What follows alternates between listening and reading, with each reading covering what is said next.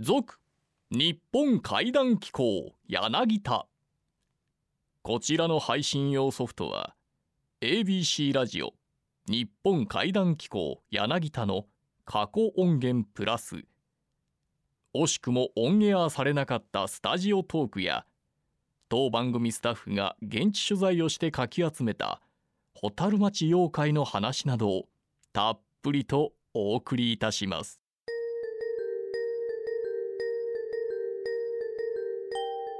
あの今回はですねピーキチさんと僕は年が近いんですよ。こういう妖怪ピーキチさんがいたらちょっと共感してもらえるだろうなと。あのー僕たちの青春時代はおそらく今あの TBS のドラマで不適切にも程があるって流行ってるんですけど、あれの世代なんですよ僕たちは。でピーキチさん見られてます、はい見てます。見てます、ええ。あれがね1986年と今の2024年の話なんですよ。で86年がちょうど僕たちがピーキさんは大学生かなおそらく。そうです。それぐらいですかね。そうですね、はい。僕はね高3とか高2とかその辺なんですよ。あの辺が流行ったんが。ものすごい景気がいいバブルの頃なんですよ。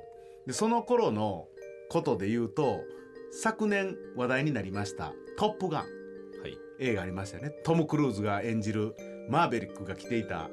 あフライトジャケット。フライトジャケット。もう僕らの周りはみんな MA1 一色ですよね。一色です。本当に、はい。ここはアメリカの空軍基地かっていうぐらいで中はパッと見たら緑色。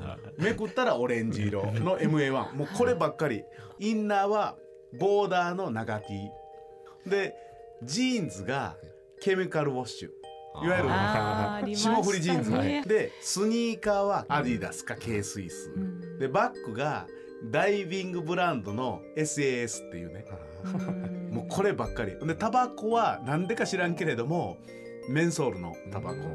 で、えーおしゃれのポイントとして腰にねこの女の子のトレーナーを巻くんですよ。それが大体ビバーユーのね で髪の毛が当時で言うたら2ブロック。2ブロックってねこのねトップを伸ばすんですよドーンと。で中をめくったら刈り上げてるんですよ大きいマッシュルームカットみたいな。もうこればっかりなんですよ。みんなそうなんですか？みんなそうなんですよ。で僕がこの面してあれなんですよ。だから2ブロックもでかいんですよ。だから うちの亡くなったおふくろはずっと「おかっぱおかっぱ」って言ってくるんですよなんかおかっぱに見えるんですよ。ビートルズみたいに見えるらしいんですよ、はいはいでも違うんですよ、うん。まあだからそこからですね早38年。うん経ちます。38年ですよ。うん。もうだから還暦前になってます。はい。その方がみんな。うん。これが38年経つと MA1 着てた人が妖怪になります。やばいじゃないですねその名も千と八妖怪。おかっぱかっぱ頭。昔おかっぱやんって言ってたやつがもうかっぱ頭になってる。もうおあかっかっぱ頭になってお皿ができて。お皿ができて。おかっぱかっぱになる。これがもう妖怪というよりかねこんなやつが出てくるんですよ。で去年たまたまあのあの映画が流行ったから「トップガン」が。同じようにおかっぱかっぱが出てきよった 記憶だけがもうトム・クルーズなんですよまだ自分はトム・クルーズの名残が。ほんであの映画の中でもトム・クルーズ出てきていい感じで出てるんですよ、うん。そうねでいい感じの、まあ、共感役となって出てくるんですよ、僕たち全く共感役にでもないにもかかわらず気分はトム・クルーズそうですね。僕も映画見ました。これが立ち悪いのよ。これが千と八妖怪もういっぱいいますよ実は。おかっぱかっぱが「お前おかっぱやんけ。でも今かっぱ頭やん」って言ったらめっちゃ怒るんですよ というような千と八妖怪でした。というわけでこの後は ABC ラジオ日本怪談機構柳田。第48夜の放送音源をお聞きください。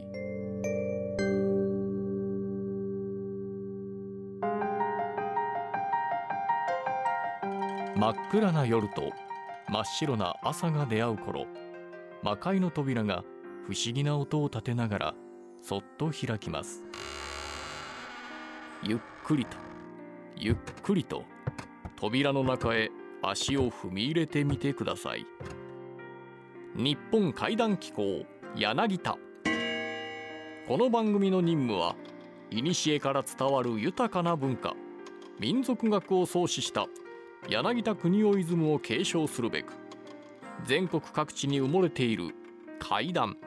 奇談地元だけに脈々と伝承されている言い伝えなど。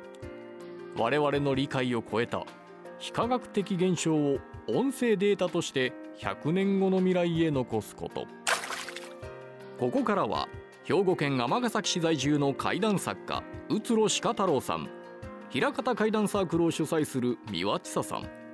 全国の離島に伝わる伝承や記載を研究しているフィールドワーカー P 吉さん。そして当番組の放送作家柳田浩二の4人が全国各地に伝わる地元伝承をじっくりと聞いてまいります。この世とあの世をつなぐホットライン牛蜜時の黒電話。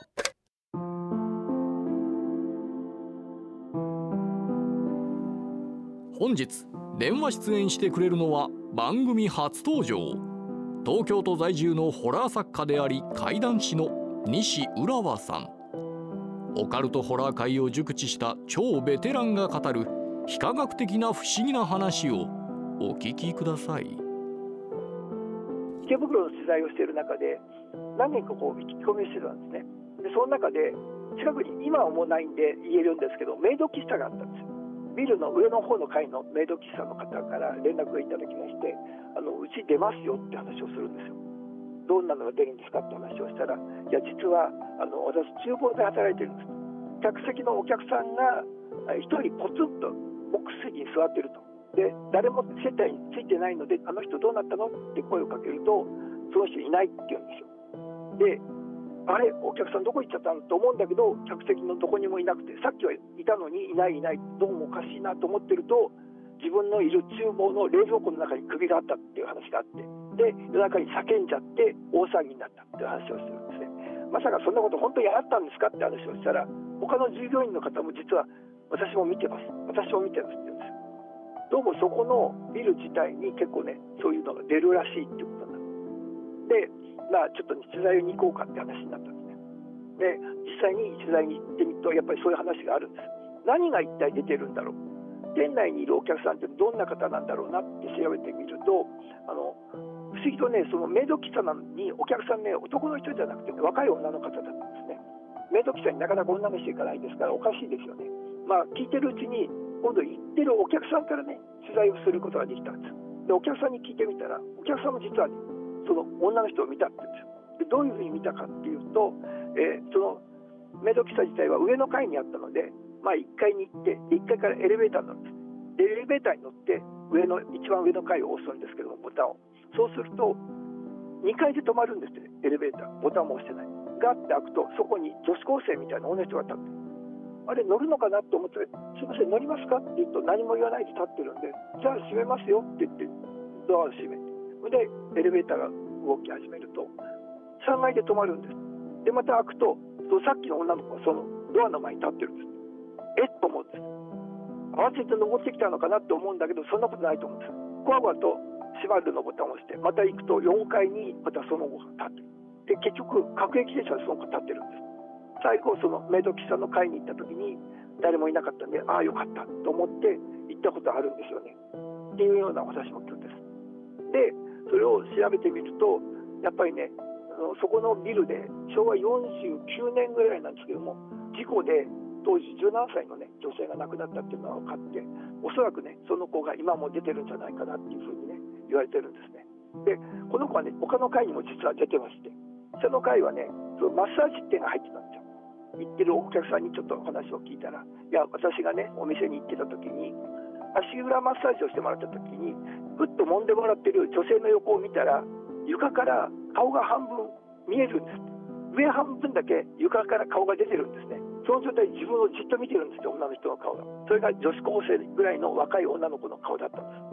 怖くなってうっと思って思わず声が出そうになった時にマッサージしてる女の人がそれ気のせいですが気にしないでくださいって言われた時にあやっぱりいるんだと思ったっていう話をね聞きましたそんなような話がその通り沿いのところ結構あるんですねなので悲しい事故とかそういうものの方たちもやっぱりそういう繁華街にはたくさんいるんじゃないかなっていうふうに思うんですね。そんなようなねところが池袋の特徴かなと思いますね。あのまあ確かに池袋はあの雑居ビルの宝庫っていうか、新宿も多いですけど池袋も多いですね。いろいろゲームセンターなんかでも UFO キャッチャーってあるじゃないですか。はい。そこのあのゲームセンターで勤めてる方から聞いたのは、やっぱりねあの閉店作業をしてるとうん。誰も触ってないと UFO キャッチャーがあのピッコピコ動いてるんですよアームが勝手に。でそれで怖くなったっていう話もありますしあとはね池袋にある某テーマパークなんかだと、はい誰もいないのにあの内線電話が鳴るんですって。でもう閉めて帰ろうと思ってるって自分しかいないのに内線電話が鳴ってるんですあとはね防火扉を閉めていくじゃない。はい。最後戸締まりで、うん。そうすると防火扉のすぐ向こうからまた内線電話が響く。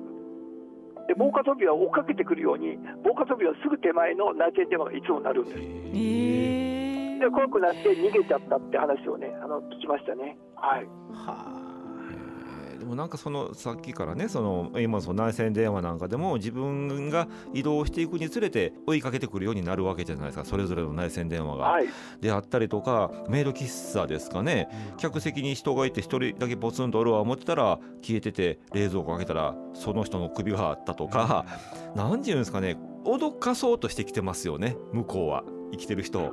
そうですね。ね。こいつビビらしたんねんってその人をこう集中的に襲ってるというかビビらしに来てるっていうような感じがすごくするんでこれはどういうつもりでやってるんですかね向こうの人は。まあ、自分の存在を示しているのかもしれないですしね、でもどうなってるんですかね、ただ、そのまあ、亡くなった女子高生の方っていうのは、結構ね、発見まで時間かかったらしいんですよ。ああそうですか。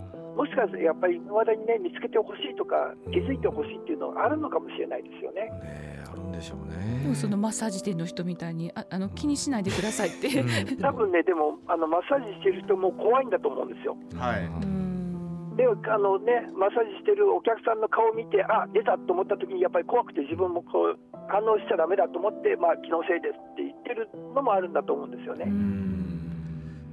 結局あのそれ以上悪いことが起きないんでなんとか耐えれるレベルで本当にさっきの存在が気づいてほしいなっていうようなイメージなんですよね、きっと。ね。ええ。愉快犯的なね、ええまあうん。まあ、愉快にもちょっとドアすぎる。ドアすぎる。ですけうんど。ちょっとただそれ以上なんか体調悪くなったりとかそういうのがなさそうな、だからまあ当時16とか17歳でちょうど50年ですからね昭和49年って今年で、うんうんそうですね。だからもう70ぐらいになってるはずなんですよ。若い女の子の姿で出てるんだけれども、もうちょっとしたらですね、まあ、ずっと言うたら平均寿命ぐらいうんになるんで、うん。静まるんじゃないかなと思って僕聞いてたんですけどうね、うん。ん。まだやっぱり名残惜しいっていうかうん。謳歌してないっていうことでしょああそうですね。まあでもなんかそういうふうに考えるとなんかね17歳でそこで事故死してしまっう。て、うん。でそのままずっと17歳の姿のままで、ね、もう50年間その場所に居続けてるわけじゃないですか。はい、なんかこの50年間ってうん。ねその女性に、うん。ねしては見たらどうやったんやろうってどういう50年間やったんかなっていうのは思いますね。やっぱお店ってこういうのが出た方がなんかいいとか言うね、商売としてはねいいって。言うから。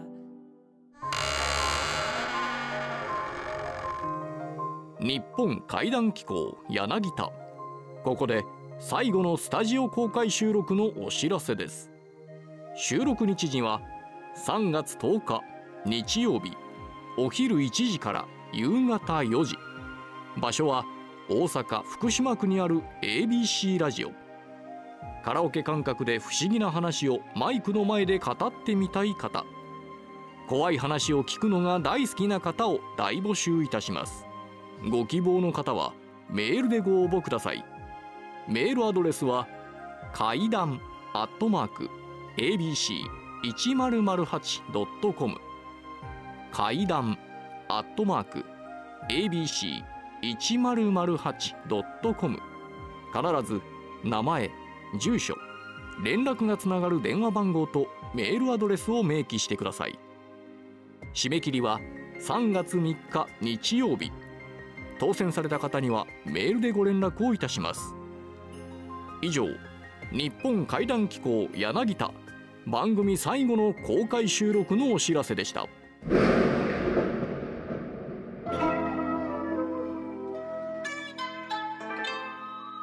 日本怪談機構柳田。ここからは宇津呂鹿太郎さん三輪千佐さんピー吉さん柳田浩二によるざれ言怪談をお楽しみください。これまで実は私たちあんまり怪談語ってこなかったんですよ。うん。そうですね。人の話聞いて「ほうええな」とか言いながら 怖いな言うてね。怖いなって言ってたんですけれども 実はもともとねあの聞くのも好きですけどもまあ、話すのも好きだし怪談にこだわらず不思議な話だとかですねあ僕だったらいろいろこういう業界の怪談だとかうん。いろいろありますんでそういうのを気乗りしたらどんどんどんどんかぶせていきたいと思います。はい。今回はですね今うつろさんが、はい。こちら手元にありますけれども阪急遠征怪談というのを出されてまし話題て話題なんですよ。でこれ実際ね手に取って買ってほしいんですよ。うん。でうつろさんにですね、まあ、これにまつわる話ぐらいからちょっとしてほしいなと。はい。はいお願いします。えーっと、うん。ままあいくつかあるんですけどうん載せようと思って載せれなかった話ってあったりとか、あとねついこの間ですよメールがありまして、まあ、この阪急沿線会談読みましたよいう方から来たメールなんですけどそれがちょっと面白かったんでそんな話しましょうか。そうしたら。そうですね。原さんにしときますね、うん。原さんって女性の、まあ、若い女性の方なんですけども、うん。まあ、階段もまあまあもともと嫌いではなかったので,、うん。であ自分もよく使ってる阪急やと思って買わはったらしいんですよ。で買ってでちょっと家に置いといたらしいんですけどもその買った次の日かな夜中になってから実際に読み始めたんですって、まあ、その日はですね、まあ、昼寝結構したので仕事が休みで。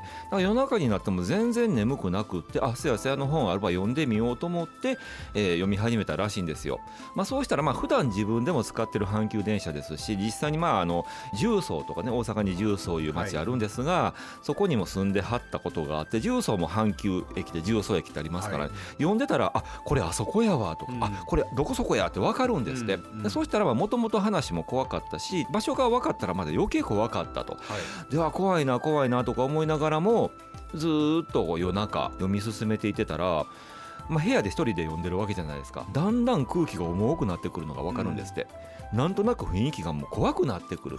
でも全然眠くならへんしもうだったらちょっとあの雰囲気変えようと思ってスマホでですねポッドキャストかけたんですって。結構音楽好きなんでいろんなジャンルの曲を聴くんですけどもその時はなるだけこう可愛い感じの癒し系の歌ばっかり歌ってはる人のそれをこうランダムでかけてはったらしいんですよ。でそんなのをちっちゃい音でかけながらさらに本を読み進めたと、まあ、そうしたらそれまで全然眠くなかったんですけどもしばらく読み進めてますとね大体まあ本も半分以上読み終わったあたりである話に入ったところでね急に眠くなってきたんですって。でその話がまあ何ページかにわたってずっと書かれているんですけどもそれが2ページ目ぐらいまで読んだところで急にわーって眠くなってきてわ眠くてたまらない。わ眠い眠い眠いと思ってたらうわって意識がなくなって眠いについてしまったと。でしばらくしてはって目が覚めた。相変わらずスマホからはポッドキャストでかけてる音楽が流れているんですよ。で自分のよく知ってるアーティストの何度も聴いたことのある曲。ところがねその曲が変なんですって。オープニングが前奏があって歌が始まるんですけども伴奏がねなんかねチューニングがずれてるっていうかなんかねもわーんってもう調子一発れなんですよ。で歌声が流れてくると歌もなんかね音程外してるんですって。え何これ？と思って。あ気持ち悪いのこれ？とか思ってスマホの画面見てもちゃんとそのオリジナルの曲なんですね。と何やろこれ。と変やなと思っていっぺんそれ消してでもう一回最初から読み込んでかけたらまた普通になり始めたと。で自分が途中で寝てしまった話ね、まあ、それをもう一回頭から読み始めたんですよ。そしたら2ページ目を読み終わって次3ページ目に入るぐらいでそこでまた意識が飛んでるんです。でまたはっって気がついたらあ今寝てたわ私。と相変わらずスマホからはアーティストの曲が流れてる。また全然違う曲になってたらしいんですけどそれがまたね音程ずれてるんですって。え何なんこれは？と思って。でまた一般それ切って止めてでまたスマホ立ち上げ直してでまたその曲かけて読み始めたらまたねやっぱり同じ話の2ページ目過ぎたところで寝てしまう。でその時にこう床に寝そべって自分の左側を床につけて横になった形で寝ててでそこで意識失ってるから手に持ってる本がパターンって閉じたらしいんです。それでこうまた風がぶわって自分の顔に当たって目が覚めた。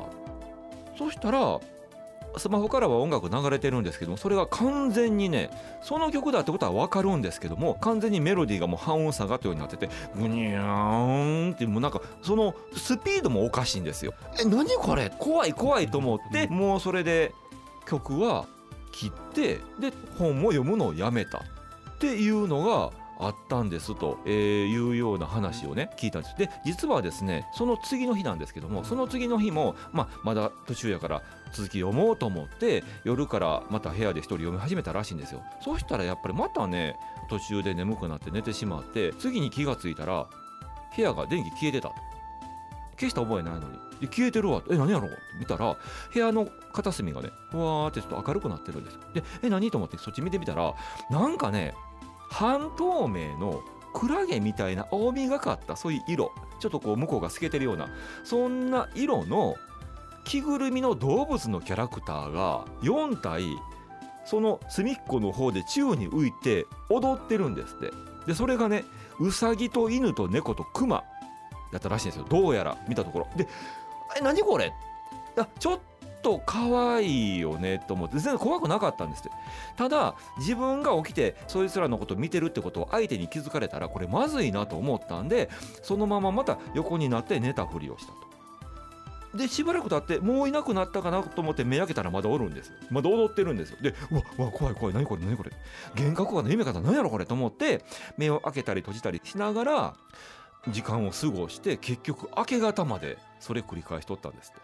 それでもう朝になってなんかいやなんか変な体験したわこの本ちょっとあかんのちゃうかと思ってその後その日の昼間にですね喫茶店にいて残りを全部読み終えたっていうねなぜそこまでして読むかなと思ったんですけど僕は。でその彼女が言うにはねその自分が読んでて必ず寝てしまうっていう話っていうのが意地悪じいさんっていう話があるんですよこの中に。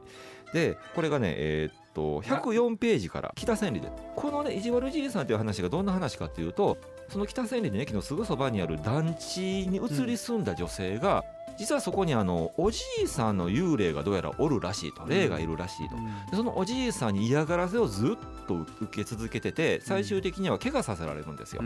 それでもうそれでもブチ切れてであんたなーってその見えないそのおじいさんに向かってもうバリ雑言吐いてもうなんか罵ると、うん。っていうことがあって以降そのおじいさんの霊はおとなしくなるっていうそういう話なんですね。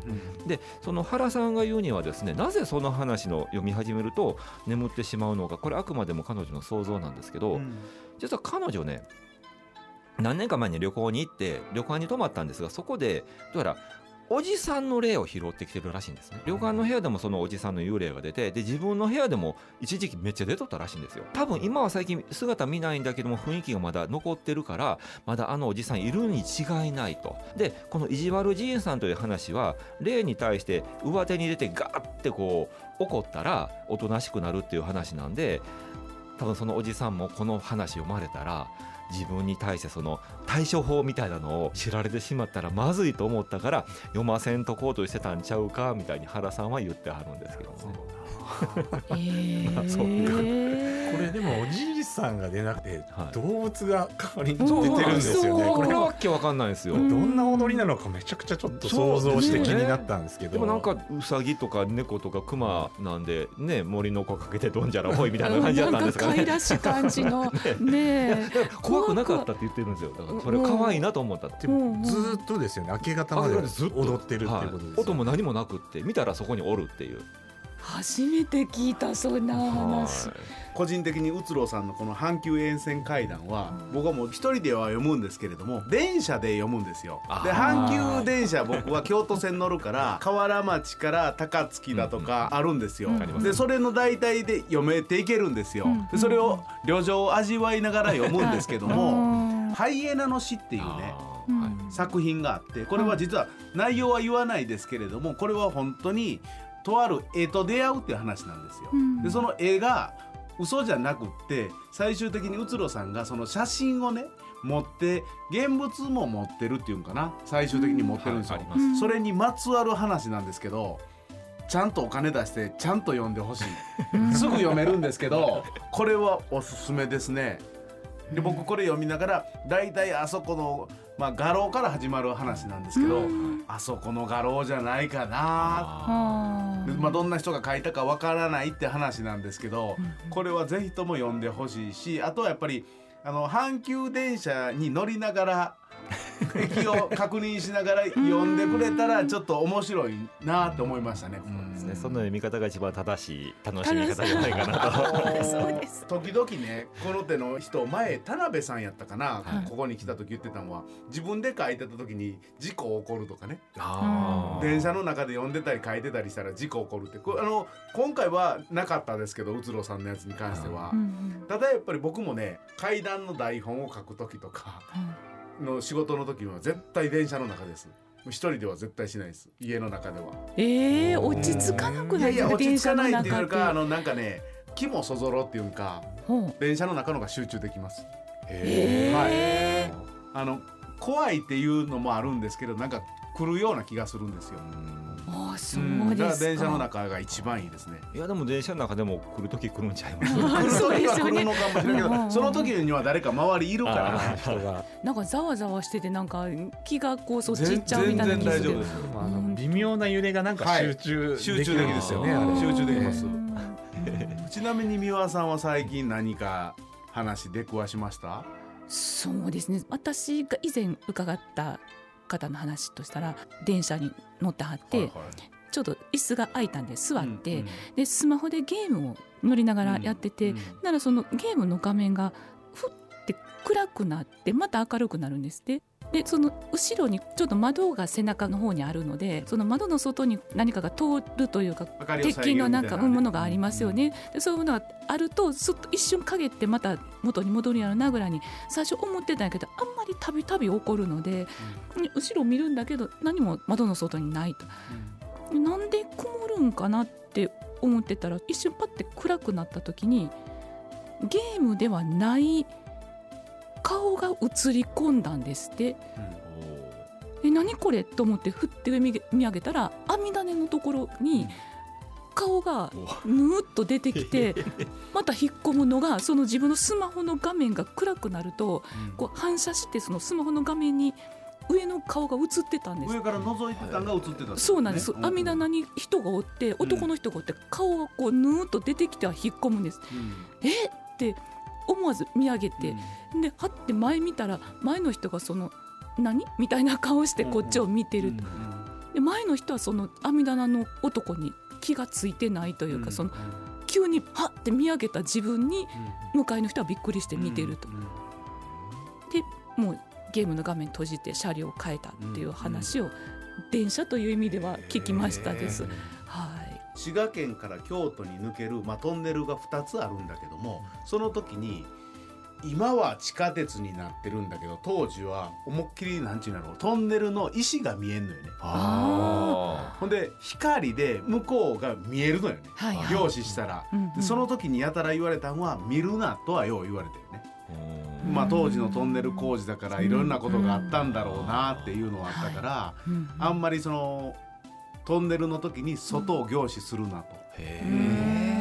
っていうのがあってあの今もそうなんかわかんないけども僕らの時にはトンネル入った瞬間 なんかみんなが合わせるようにしてこう上見たり網棚見たり目をそらして目をる感じそら。してたっていうのはあったなと思って、はうん、あってもおかしないんだろうなと。そうですね。まあそらね特に昔だったらね、うん。そうですね。むき出しのトンネルみたいな、うん。そうですね。ましたもんね、うんピーキスさんは最近はどんな活動？を離島をやってるんですけど、うん。ちょっと今電車の話がありましたんでちょっとはいはい僕の体験なんですけど、まあ、数年前までずっと東京に住んでたんですけど、調布に住んでましてあ調布に住んでたんです、はい。あの会社が大手町だったんで、都営新宿線に乗ってですね、あの九段下ではい、乗り換えて、うん。二駅東西線という地下鉄にの、乗るんですけど青い線なんですね。でその東西線に乗った時にあの朝の10時ぐらいだったので、まあ、あの席に人が座ってて多少人が立ってるぐらいな時だったんですね。でちょっと携帯見てたら、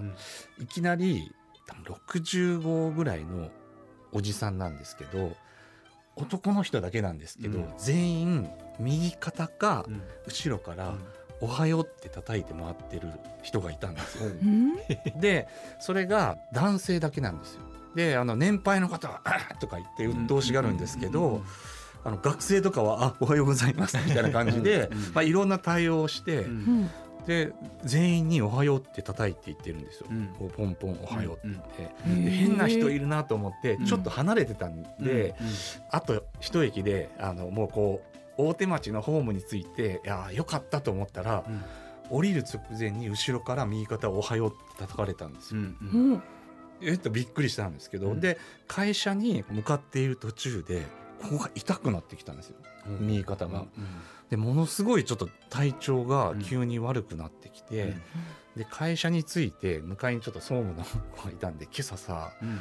電車に乗ってたら変な「おはようおじさん」がいて叩かれてから調子が悪いんだって言ってそれをちょっと投げつけようと思って、はいはい。迎えに投げたら真顔でやめてくださいよって言って 怒られてでまあ結局その日はなんかまあ体調悪いと思いながらあの仕事をして、まあ、家に帰って、うん。あの手を洗ってうん。うがいをしようと思ったら、うんあのこの血管みたいな線うんがあると思うんですけど、うがいができなかったんですね。でなんでかっていうといや腫れ上がらずにですねこの筋が一本ん。めちゃくちゃピンと張ってでこれがちょっと L 字なんですね。でこれ以上なんか首が上がらなくなって筋に引っ張られてんでうがいができないんでその時めちゃくちゃ考えて病院に行くのかお祓いなのか 究極の二択をうん。じゃあどうしようかなと思って結局あそういやヒーラーの知り合いがいたって言ってガクガク自発かうん。おはようおじさんにうん。なんかこうおはようってやられて調子が悪いんですって言って行ったら次の日にあのカラオケボックス予約しといてって言われてでまあ仕事終わってカラオケボックスに行ってそのヒーラーの方に喉とかをこすってもらったらいきなりスーッと取れてで肩も払ってもらったんですけどこれ何ですかって聞いたら「おはようおじさんを操ってる巨大な悪がいます」と。でその人がまあ指示をしてて、うん。でその人は多分こう喉をガッと刺されてかっ切られたんでその後だっていうふうに言われてまああの事なきを得たんですけど、これあの多分全員に叩いてるんで僕は多分当てられたんじゃないかなと思うんですけど他の人ちょっとどうなのかなと思ったりそれからもうそのおじさんを、見かけたらちょっと車両をずらそうかなと思ったんですけど、うん。その日だけでネットにもそんな人が載ってなかったんでちょっと謎の、えー人がいたおはようおじさんは現物の人間なんですか？はいリアルな人間リアルな人間なんですか？65歳ぐらいのはあ。スーツを着た初老の方だったんですけど、全員こう「おはよう」って叩いてるっていう謎聞いたことないですね。ないんですよ。あのネットでで調べても出なかったんですけど、うん。男性だけなんで女性は大丈夫です皆さん。でそんだけネットになんか出てきそうなもんですよね。なんか変なそんなおっちゃんがいたとかって、でもまあそここまで出たんがピー吉さんだけやから出ないのかもしれないですけどね。何人かが同じようなことあったらあちょっとずつ出てたような気するんですけど。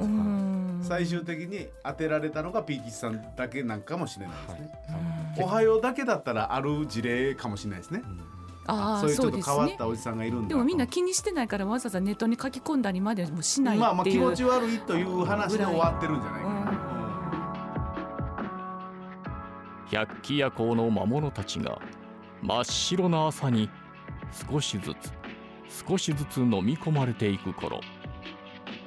今週の日本怪談機構柳田はこれにてしばしのお別れ。それでは最後に日本民族学の祖柳田国夫が残した言葉でお別れしましょう。我々が空想で描いてみる世界よりも隠れた現実の方がはるかに物深い日本怪談機構柳田番組ナビゲーターは小早川秀樹でした。